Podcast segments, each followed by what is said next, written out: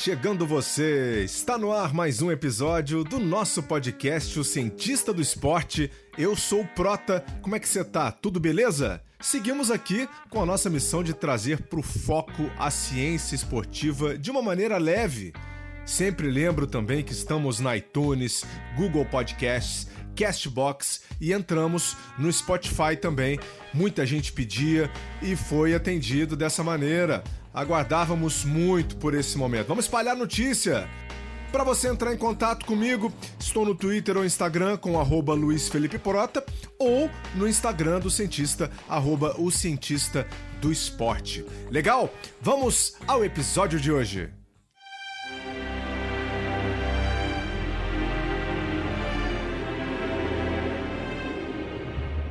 A ciência é um dos pilares do controle antidoping. Estamos de volta a esse assunto que merece atenção redobrada.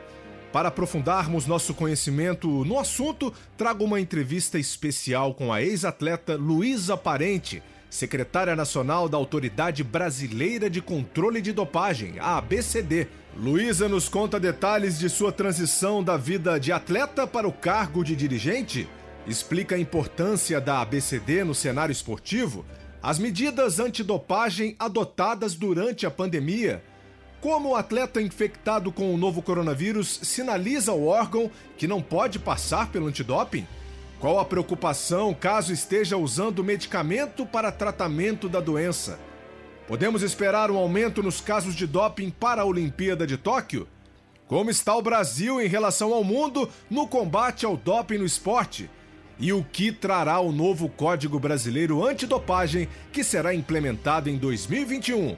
O episódio que vale a indicação a todos os seus conhecidos que trabalhem com alto rendimento e para aqueles que estão no caminho também. Acompanhe a partir de agora.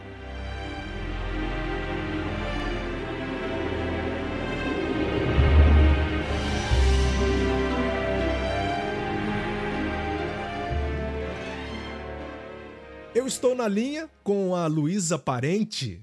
Ela promove o Jogo Limpo, a hashtag Jogo Limpo, que a gente vê muito nas redes sociais. É liderada também por nossa ex-atleta, que além de ser secretária nacional da Autoridade Brasileira de Controle de Dopagem, é também formada em Educação Física, foi nossa atleta olímpica na ginástica artística, primeira brasileira a ganhar medalha de ouro nos Jogos Pan-Americanos, lá em Havana, em 1991, né, momentos históricos para o esporte brasileiro. Hoje ela está à frente desse grande projeto que é combater o doping aqui no Brasil. Seja muito bem-vinda ao cientista do esporte, Luísa.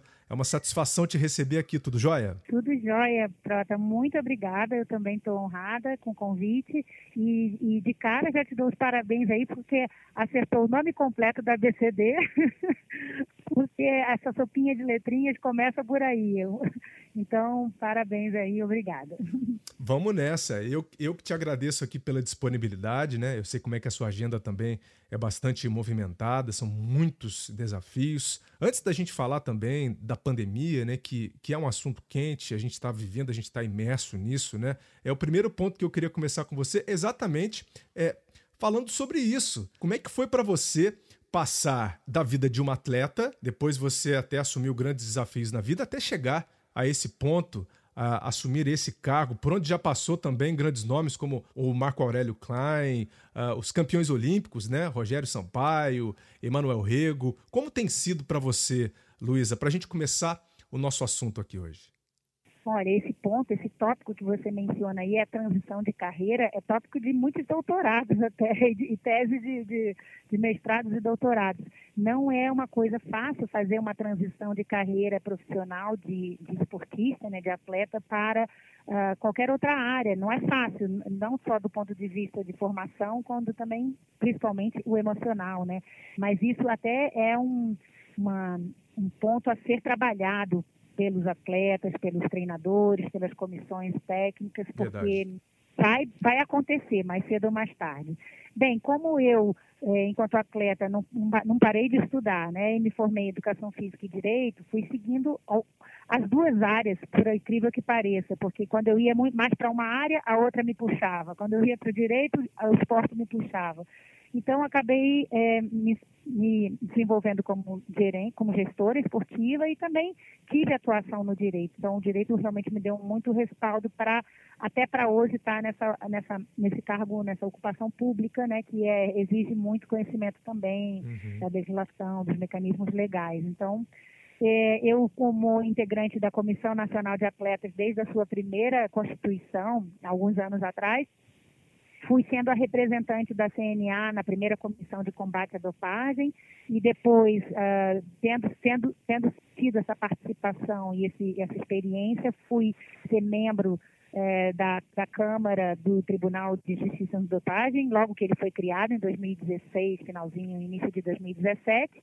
E aí, então, realmente, ali, ali eh, sacramentou, assim, essa minha eh, envolvimento com a antidopagem mais diretamente. E aí, depois disso, é, eu recebi o convite para ocupar o cargo de, da de secretaria né, daqui da BCD e fiquei muito honrada também, um desafio enorme e o tema, como a própria equipe da BCD diz, é apaixonante, assim, de da gente realmente se debruçar, querer estudar mais, querer se aprofundar sempre. É verdade. E, assim, ter sido atleta, ter vivido, né, Olimpíadas, Jogos Pan-Americanos, competições importantes, né, mundo afora, também acho que traz um pouco dessa visão para você, de você entender o lado do atleta, não é isso, Luísa? Sem dúvida, numa época em que é, nem existia agência mundial, e foi a da geração pré a UADA, né? Pré-ABCD, muito pré. Uhum. então, é, o meu, meu primeiro contato, inclusive, com a antidopagem foi direto num controle no PAN de 87. Eu tinha 13 anos de idade, né? Menor de idade, enfim. E ali, ah, acabou, recebeu a medalha, onde você tem que ir? Não, agora você tem que ir ali. né? Olha só colher o provimento da sua amostra de urina. Eu falei, ah, é, tá, então tá bom, o que, que é isso, tal, como é que é? Claro que a gente, na hora, recebe as orientações e antes disso, a gente recebe algumas orientações a respeito de disciplina, de regras, porque é, tem, você está integrando uma seleção brasileira, você vai sair do seu país, então você tem toda é, uma orientação do Comitê Olímpico do Brasil, etc. Mas, assim, detalhes, né, e, e, uma educação propriamente, não havia. É, eu, eu, digo assim que a antidopagem não era tida como um ponto importante do planejamento esportivo. Uhum. Eu acho que hoje está mudando essa, essa visão e esse cenário do ponto de vista de todas as entidades, seja ela de prática ou administração esportiva. Muito legal. Bem, para a gente falar um pouquinho também da sua, da sua função hoje, né? Que, que é uma função de destaque, uma função de muita responsabilidade. Né? Acho que a gente tem que falar da importância da ABCD também no cenário nacional, antes da gente entrar uh, nesse assunto da pandemia, né, dos testes em si. Quais seriam as competências e a importância mesmo do órgão, Luísa, aqui no Brasil e para o mundo? Né? Quando a gente fala em mundo, a gente fala na Agência Mundial Antidopagem. Eu recorro à própria imagem sigla né, da ABCD. Ela diz tudo ali. A autoridade, ela é ela tem essa atribuição pela não só pela convenção da Unesco que o Brasil assinou, mas pelo Código Mundial que o Brasil é signatário de é, ser autoridade de coleta, teste, gestão de resultados e agora educação também no território nacional brasileiro. Por força da, dessa desse entendimento né, mundial é, dessa, e dessa submissão à política universal antidopagem, o Brasil também é, ele não só é, é, essa autoridade, como também ele coordena a parte da educação, principalmente agora, mais recentemente, depois do padrão internacional. Então, a autoridade brasileira, porque atua no, no território nacional, mas co, como NADO brasileiro, como organização brasileira, ela coopera internacionalmente. Isso uhum. é um uhum. compromisso também. Então, e controle de dopagem, que é todo o processo de, início ao fim, que não se resume a, dopa, a antidopagem, não se resume a testes, né? Então, ela é todo um processo e muito sistematizado, com padrão internacional, onde todas as organizações se submetem a esse padrão. É, recentemente eu conversei com o professor Henrique Pereira, né? ele já esteve aqui com a gente também em outras oportunidades no nosso podcast, sempre nos recebeu muito bem. E ele, e ele já citou lá atrás, né, na primeira entrevista que eu fiz também pro, aqui para o Cientista do Esporte, eu trouxe ele falando né, sobre o mundo antidoping para uh, ah, posicionar né, o nosso assinante em relação uh, a esse assunto. Como é que é feito esse alinhamento com o Laboratório Brasileiro de Controle de Dopagem também, Luísa? Para é, nós é uma grande felicidade é, poder contar com um, um laboratório no país e o, o LBCD é, com o diretor Henrique, né, que é professor também, né, doutor, enfim, ele é um posto de conhecimento antidopagem e, e a gente tem plena confiança, né, de que ele realmente atua com todos os padrões internacionais exigidos por um laboratório, por isso é que ele também é, tem a, a, é acreditado, né, assim, como se diz, é, o laboratório é credenciado, e para a gente realmente facilita muito estar em território nacional, isso é, viabiliza muito mais facilmente toda a nossa execução do PDT, que é o Plano de Distribuição de Testes, que é, digamos assim, a atribuição essencial, principal também de uma organização antidopagem nacional. Legal, você falou que, claro, uh, não, não significa que a autoridade, que a ABCD, ela faça só os testes. Né? Tem todo um trabalho de conscientização também dos atletas, técnicos, todos aqueles envolvidos no processo esportivo de alto rendimento quanto doping. Né? Como é que funciona isso? Como é que vocês estão trabalhando também junto à comunidade esportiva? É, controle de dopagem é da prevenção ao pós-sanção até. Hoje em dia, então, Perfeito. também tem até esse pós-julgamento e a, a, parte do pós. É, então, é um trabalho que, que é, é, é muito abrangente, porque uh, tem que, alguns momentos a gente tem que atuar com um público-alvo seleto, específico, que são os atletas potenciais olímpicos e paralímpicos, basicamente, mas também, ao mesmo tempo, uh, o padrão internacional de educação diz que a gente tem que promover educação antidopagem para toda a sociedade, praticamente. Sim, sim. Então, é o um desafio enorme de política pública, o que o que está nos estimulando muito para a criatividade de de realizar, de como, de como é, estender essas ações de educação antidopagem, que em princípio tem um foco de um grupo-alvo de testes, de atletas que são potenciais olímpicos e paralímpicos, mas também de como melhorar a formação ética da nossa sociedade. Olha só o tamanho disso, né? Então, é, é desafiante, mas assim, a, gente, a equipe é muito dedicada, e a gente tem, então, esse, embora a educação antidopagem seja uma coisa que já acontecia em todas as organizações, ações isoladas, palestras, isso, a gente sabe que uma palestra não resolve, né? Mas é, o programa de educação, então, está sendo construído é, e vai ser, e vai, de alguma maneira já implementado, mas vai ser realmente efetivamente cobrado como obrigatório de todas as organizações a partir do ano que vem, porque só esse ano é que a Agência Mundial liberou esse padrão internacional de educação. É, então, ela deu diretrizes, cada organização, dentro dessas diretrizes, está criando o seu próprio programa, uhum. e o Brasil tem a, a, ambição aí de se tornar realmente uma referência e tem condições disso, porque a gente está muito, muito dedicado a, a esse programa. Esse programa é só para esclarecer um pouquinho mais. Ele, ele vai ser apresentado a toda a comunidade esportiva ainda, por, porque ele precisa ser também ter a participação do atleta. Isso é, é uma preocupação, como você mesmo falou, assim, ah, eu sou né, atleta de, de raiz, então, Exato. É, então é, é uma preocupação nossa e por isso a gente está aguardando a constituição do fórum, a publicação mesmo desse decreto presidencial que que vai instituir o Fórum Brasileiro Antidopagem, que é literalmente um ambiente, um fórum né, permanente de discussão e de construção da, das melhores práticas antidopagem que o país possa ter e desenvolver. E aí esse programa vai sair dali, basicamente, né, a gente vai, claro, apresentar um projeto que nós estamos construindo, a ABCD, mas submetê-los. E esse fórum ele tem a participação não só dos dois signatários também, COB e CPB, né, mas também do LBCD, que é o laboratório, da CNA, que é a Comissão Nacional de Atletas, é, e de outros entes, da própria Justiça Antidopagem, de todos os outros entes que, entes que se, é, são comprometidos e engajados e, é, e podem contribuir muito para o avanço da antidopagem no Brasil. E aí, assim, então, a, com esse programa, o Brasil realmente estabelece um marco e a partir daí vai buscar só alcançar as metas, exatamente. Perfeito. É, é, é, tem todo um plano político né, por trás dessas estratégias também. Afinal, a Luísa fala com a gente direto de Brasília, né, direto do Ministério da Cidadania. É, é dentro do Ministério da, da Cidadania que, que, se encontra também né, a ABCD, não é isso, Luísa? Isso, da Secretaria Especial de Esporte, né? Que reúne quatro secretarias, né? A Secretaria de Alto Rendimento, a SNELES, que é de Inclusão Social, a de Futebol e Defesa do Torcedor, uhum. e a ABCD, e agora tem mais uma quinta que, que foi já criada, que é para desporto, né? Que está sendo constituída. Muito bom, muito bom. Bem, a gente vive um momento pandêmico, né? É um momento que a gente não tem como não citar e não falar aqui no nosso podcast. Tem sido também tema de muitos outros episódios.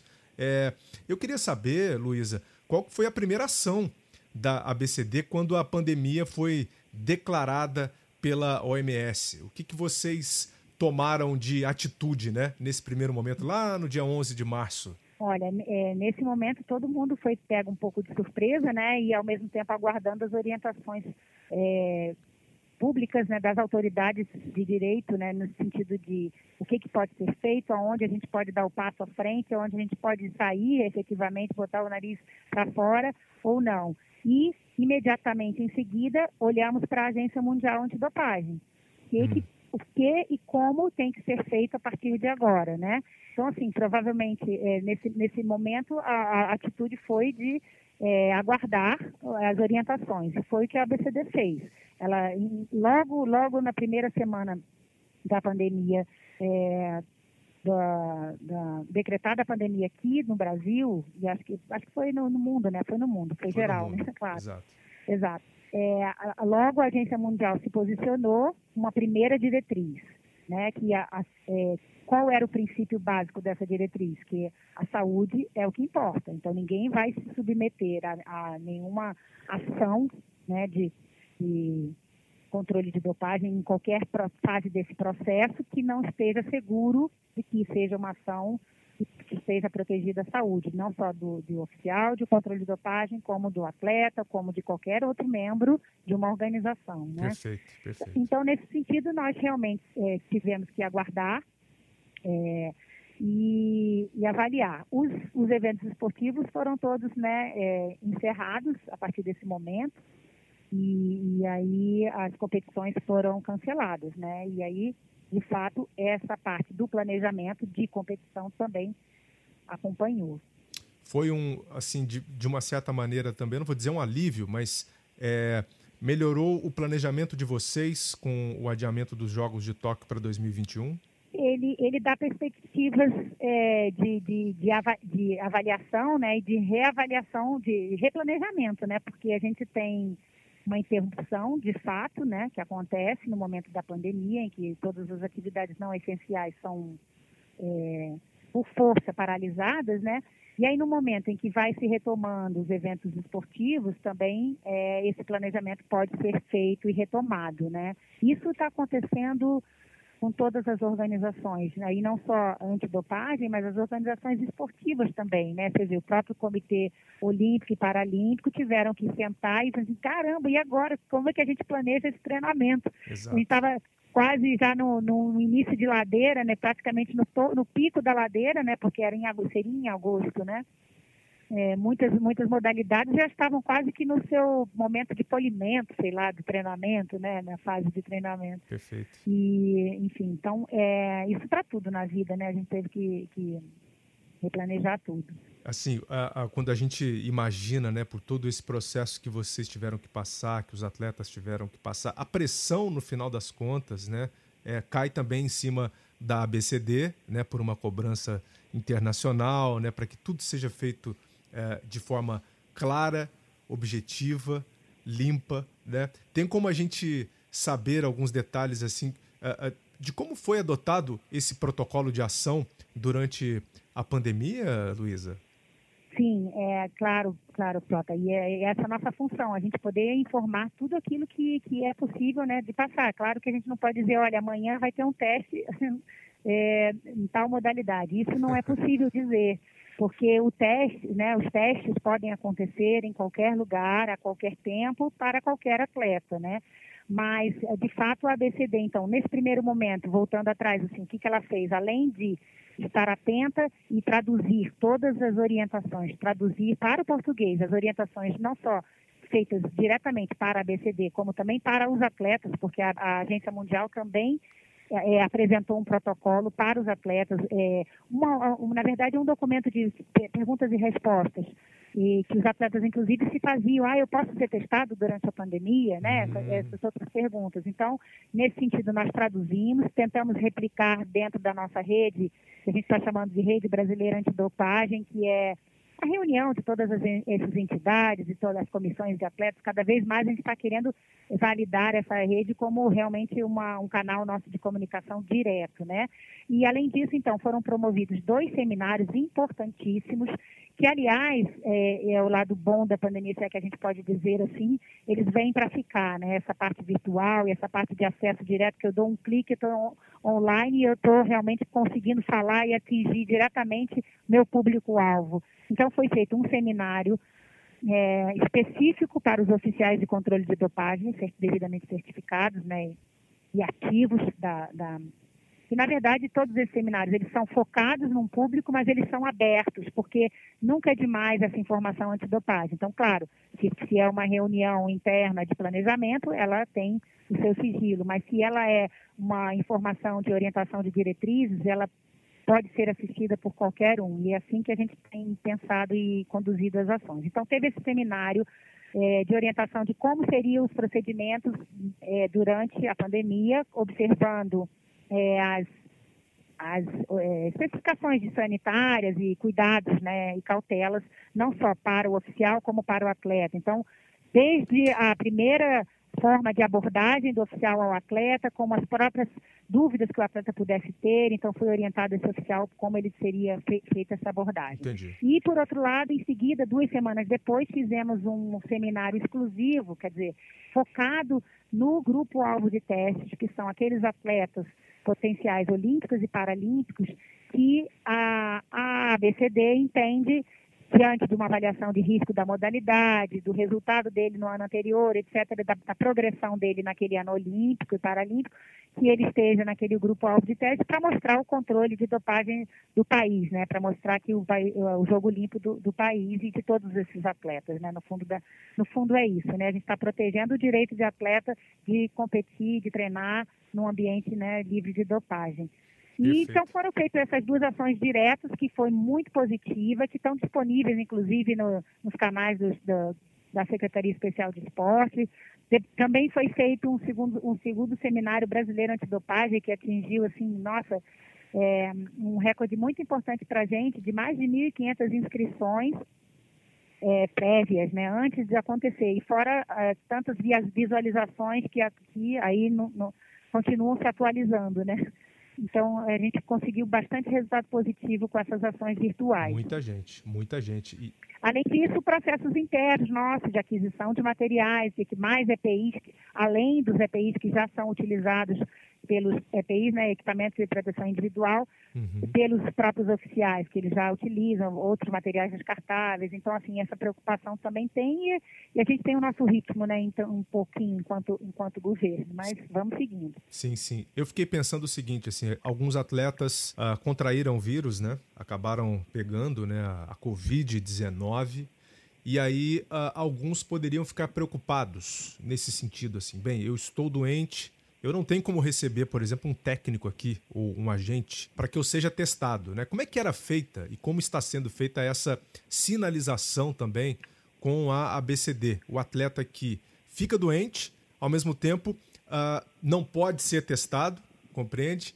É, e também Sim. não quer ficar numa situação delicada, né? Com a própria ABCD, que pode puni-lo, no caso, no fim das contas. Isso. É, não, a, a punição, ela é somente dá de um processo realmente de julgamento, com todo o amplo, amplo é, defesa do contraditório, enfim, amplo contraditório, né, que é facultado ao atleta como um direito, né, então, enfim, é, e não é a ABCD que pune, né? Quem pune é o tribunal. A gente Perfeito. tem um tribunal. Perfeito. A ABCD está para ali para dar todo esse suporte até que o atleta precisar. Mas ela precisa realizar os testes. Então, não, não, ela também não vai realizar se o atleta, se ele alega ou declara que está com, é, com o vírus, né? No entanto, eu, esse atleta, essa declaração precisa ser verdadeira e ele precisa, uhum. claro, assinar essa declaração. E sem problema algum, ninguém vai é, é, ficar desconfiando, só que ele precisa declarar isso, né? E claro, como tudo nessa vida, se depois foi uma declaração falsa, ele vai responder por isso, né? Isso, Sem dúvida. Isso para qualquer declaração falsa na vida que a gente dê em qualquer área, né? Mas é, o oficial está treinado para não realizar testes se caso tenha uma informação dessa vinda do atleta, né? Então, e aí ele tem esses procedimentos apenas para certificar disso, né? É, resumir essa declaração em, né? Em, em ata ali, né, e o, e o atleta realmente poder depois comprovar que teve receitas, etc. Agora, um, um ponto importante desse, desse, desse tópico que você trouxe é que não é porque o atleta está com Covid, né, que ele pode utilizar qualquer eh, medicamento. Então, ele tem que continuar com a mesma cautela de sempre, porque esse medicamento pode ter é, ter substâncias da lista proibida, né? E aí o recurso que o, todo atleta tem com pandemia ou sem pandemia, e que ele precisa estar atento e ele tem todo o acesso à BCD para tirar qualquer dúvida sobre isso, é a autorização de uso terapêutico, que é a AUT. Então, é, não importa qual seja a situação terapêutica que ele necessite, seja de Covid ou não, ele, ele pode imediatamente submeter o formulário e, e, indagar a respeito disso. Até mesmo, primeiramente, informalmente, se ele tem alguma dificuldade de, de acesso né, aos, aos, médicos, nós temos a comissão de autorização do terapêutico, composta por 21 especialistas, eh, que podem estar respondendo e ajudando também esse atleta. Obviamente, hoje em dia, o atleta tem uma equipe né, de apoio multidisciplinar, geralmente, né, todos esses atletas de altíssimo rendimento possuem isso, seja por meio do seu clube, seja por meio do Comitê Olímpico e Paralímpico. Então, a gente está cada vez sendo muito melhor é, respaldado também por, por todo esse essa rede, né? Muito bom. Bem, fica aqui o reforço, então, em relação à utilização de medicamentos, né, que podem estar aí na lista de substâncias proibidas, né, da UADA. Então, tem que abrir de fato o olho. Ah, o professor Henrique bateu nessa tecla. A Luísa Parente agora também reforça isso para o atleta, para o técnico que está ouvindo a gente aqui nesse momento, que isso não pode passar em branco de forma nenhuma. Agora, muita gente uh, até veio me perguntar também, porque ficou em dúvida com relação aos testes durante a pandemia. Né? Isso ficou, uh, vamos dizer, no ar. Né? Ah, será que diminuiu? Como é que a ABCD trabalhou durante esse período? Como está sendo feito né, o trabalho? A gente tem uma ideia já uh, de como uh, esse quadro de testes desempenhou, como ele ficou durante esses quatro meses? É, se, se você verificar, e, é, e aí é uma perspectiva que a dessa gestão de tornar isso até perene, que é a, a transparência também das, das, informações possíveis. Né? Então, se você for ver o relatório do primeiro trimestre com o relatório do, do, do, do, semestre, né, realmente ali fica claro que os testes foram interrompidos durante um primeiro momento, né, e eles já foram retomados também. Só que, é, é, basicamente, a maior parte dos testes, né, que aí, assim, uma, ou a maior parte ou uma boa parte deles é feita em competição, por óbvio, eles foram interrompidos forçosamente. E a outra parte que não é feita em competição também teve é, a sua fase de interrupção diante da temeridade da questão sanitária e de saúde, né? E, e, por essas orientações que eu falei que a gente tem que, tem que aguardar, tem que aguardar esse momento para saber como proceder sem incorrer em alguma, algum risco para ninguém, né? E isso é uma responsabilidade, né, não só, é, enfim, pessoal de, né, de cada um, mas também, principalmente, né, de algum órgão do governo. Mas aí, passado esse, esse momento, acho que agora é, a gente é, tem que falar que mesmo que todo o cenário esportivo, assim, em termos de calendário, de competições e eventos, não tenha sido retomado, talvez nem a metade ainda, né? a verdade é que o, o fato, o, os treinamentos, já, boa parte já estão retomando e, e a vida segue, né? A vida Isso segue, mesmo. ainda com pandemia, mas ela segue. E assim, mais importante também para a gente é deixar claro que esporte e antidopagem andam juntos. Antidopagem é, é a ética do esporte, né? Então, assim, é, é, é uma regra. Então, não existe com pandemia, sem pandemia, pós-pandemia, né? A, a, regra continua e a, a, o comportamento, a conduta ética do atleta do atleta limpo vai continuar, a gente tem certeza disso. A gente quer muito, sabe, Prota, defender também que, que a grande maioria é, é é justamente atleta limpo, que a competição é limpa, né? Que são muito poucos os Verdade. que por acaso se, é, que se é, tra transgridem, que fazem isso né, de forma também intencional, a gente acredita nisso, né? mas tem que combater. E a gente está aqui para isso. A meta da, da Unesco, ela é, é, é eu diria assim, é, bastante ousada, não, não, vou dizer utópica, porque eu, eu, sou muito positiva e tenho muita esperança, mas assim, é, é de erradicar, né? Então, assim, mas é, é, é bom é que tem trabalho dessa pela frente. tem muito trabalho pela frente. É. A gente tem já um panorama também de atletas notificados por irregularidades nesses, nesses quatro meses. É, ou, ou a gente não tem ainda, ou isso é uma informação secreta também que ainda não foi liberada? É, é, não, isso aí, aí já, já, estamos ainda em fase assim, interna de compilação disso, conforme, conforme os testes são realizados, né? São feitas as análises pelo laboratório, são incluídos os resultados no sistema ADAMS, que é o sistema internacional, onde a Agência Mundial consegue, ela tem um grande é, painel que ela consegue visualizar todos esses andamentos, então ela sabe exatamente que laboratório voltou a funcionar, que laboratório já está realizando testes, etc. Ela tem essa visão. E, e aí, certamente, nos próximos relatórios da ABCD, algumas informações podem ser depreendidas, mas a gente não pode realmente é, a, a, aprofundar esse tema de em que modalidades estão sendo feitas e tal. Isso tudo né, revela formas de, de planejar, que é realmente uma prerrogativa daquela organização antidopagem, da, né, do, do, desenvolvimento da sua é, técnica de inteligência né, e de, de, projeção. Né? Perfeito, perfeito. Existe alguma expectativa eh, de aumento de casos de doping pela UADA ou pela BCD mesmo uh, para esse próximo ano, já que a gente já está trabalhando com mais um ano né, de preparação olímpica?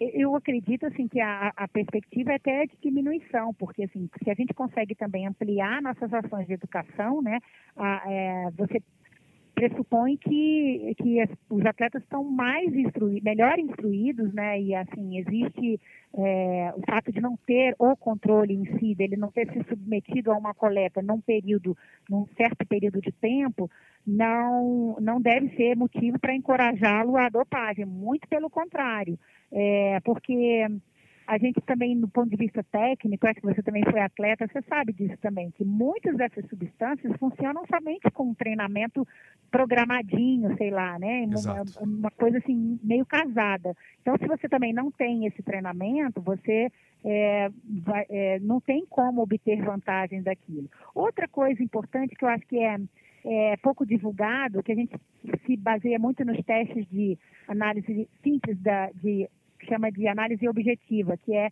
de encontrar substância na urina e ponto, né? Ou, na, ou, no sangue. Mas existe hoje uma outra forma de detecção mais, mais longitudinal e que cada vez está sendo mais pesquisada e, e, aprimorada pela própria Agência Mundial e por todos os laboratórios, que é o passaporte biológico. Né? Acho que o professor Henrique deve ter comentado com você, que é uma, que é uma ferramenta que ainda está em desenvolvimento, mas ela já produz muitos é, resultados a, long, a, a, médio prazo na carreira do atleta. Então, é, hoje a gente não, hoje não conseguimos realizar um teste hoje com aquele atleta, mas o teste que nós realizaremos amanhã, comparado no passaporte biológico dele, nos dá uma posição clara do que aconteceu nesse período de, de, desses quatro meses, entendeu? Também muito é bom. possível. Né? Muito bom, muito bom. É, hoje as ferramentas biológicas, né, a tecnologia, também elas, elas nos municiam para que a gente consiga ter um, um, um amplo espe espectro para combater esses, esses trapaceiros, né? Combater aquilo que não deve ser feito. É, a gente, se a gente olhar para o mundo todo hoje é, e comparar com o Brasil, você considera que o Brasil tem feito um bom trabalho né, durante a pandemia? A gente ruma também até o final desse ano, já para esse próximo ano olímpico aí, uh, para a realização de um grande trabalho nesse combate? Eu acredito sim, é, até pela, pela fácil acesso à informação que nós temos dos nossos co-irmãos aqui, né, pela Argentina, Uruguai e tal, alguns países que ainda estão, é, em termos de país, mais, mais parados assim do que a gente, nós estamos um pouco mais é, livres de circulação, então isso facilitou na, a nossa retomada. É, E as nossas iniciativas de educação antidopagem foram imediatas, assim, foram realmente assim significativas. Então, a gente, inclusive no segundo seminário brasileiro antidopagem, que, que os três dias se encontram no YouTube ainda disponível na, no canal da Secretaria Especial de Esporte, a gente teve a participação da diretora regional da Agência Mundial Antidopagem, a gente teve a participação da, da diretora jurídica da, da, Agência Mundial, que é a Tarinda Putz também participando, dentre outros é, inúmeros profissionais que são especializados nessas áreas aqui do Brasil mesmo. E tivemos um médico também do Uruguai participando. Então, assim, foi foi realmente assim uma, uma atuação da ABCD junto com os parceiros, Comitê Olímpico e Paralímpico, e foi significativa. E, e, não tem mais volta. A gente agora vai ficar virtual e presencial. Assim que a gente puder, a gente vai retomar também as nossas ações presenciais. A gente tinha um plano com o Comitê Brasileiro de Clubes e, por consequência, por consequência todos os clubes do Brasil, de ações, ações antidopagem nessa fase de formação, né, que é a, a o esporte de formação, que é, atende basicamente o Comitê Brasileiro de Clubes, né? Então, imagina, eles tinham um calendário de mais de 200 eventos. Olha só como é que ficou isso, né? Minha nossa. Então, é, mas aí isso assim foi foi prorrogado, né? Vai ser postergado com certeza e a gente vai retomar esse planejamento porque a BCD tem que estar presente nisso, é, co coordenando essas atividades. A gente, ah, e aproveitar então é importante porque Por favor. É, é essa Aproveite. coordenação é a campanha, a campanha Jogo Limpo, está cada vez com mais adesões. Ela hoje ainda é assim, uma campanha voluntária das entidades voluntariamente se associarem a essa campanha, trocando os links da ABCD, os endereços, os acessos para o site e compartilhando as notícias antidopagem que a ABCD publica na Secretaria Especial de Esporte, nos canais, né? E replicando isso e compartilhando. A ideia é que a gente possa fazer realmente uma grande é, é, contundente mesmo, assim, publicação de todas as informações e que onde a BCD publique, todas as entidades republiquem e vice-versa. A BCD também está aí para é, replicar todas as publicações nessa área. Então, a campanha hoje é um formulário online que a entidade, seja a confederação, federação ou clube, preenche, adere à campanha, promove lá o que ela tem que fazer de troca de uhum. links e depois recebe então um certificado. Hoje, como eu falei, ainda é uma questão assim é, voluntária, mas isso depois vai se tornar obrigatório junto com os cursos, os cursos EAD de distância que a gente traduziu da Agência Mundial. Cursos maravilhosos para, inclusive, a gente tem intenção também de, porque a, a, imprensa, né, a mídia é muito aliada nossa nesse sentido de fazer trabalhar com vocês aí uma clínica também de nomenclaturas, de conceitos, etc. Que fazer uma espécie boa, de, né? é, tá todo, é, todo mundo precisa trabalhar. Não, a gente não consegue dar conta sozinho, então vamos trabalhar juntos. Justíssimo. Aliás, hashtag Jogo Limpo, né? Para quem quiser Isso. também participar, se engajar aí nessa campanha pelas redes sociais. É importante também levantar essa voz, né? A gente já está aqui na nossa reta final, Luísa. É, eu sei que vocês estão trabalhando aí para o lançamento também do novo Código Brasileiro Antidopagem, né? É, Isso. Que vai ser lançado já no próximo ano, né, em 2021, junto com uh, o, o, novo código da UADA também. É, qual que é o foco desse novo documento? O que, que, o que, que você pode falar e adiantar para a gente dessa novidade? Então, eles, eles são renovados, na verdade eles são aprimorados, né, diante assim, de é, da, quem opera efetivamente esses códigos, que são os painéis, falando aí no termo internacional, os painéis de arbitragem, e aqui no Brasil, que é, é formado pela Justiça Antidopagem, pelo Tribunal, basicamente, né? E, eles, eles é para quem opera esse direito antidopagem, né? Então, mas esse, a novidade também desse código é a, o conceito da educação antidopagem e, e a possibilidade da gente é, organizar melhor o nosso sistema brasileiro antidopagem.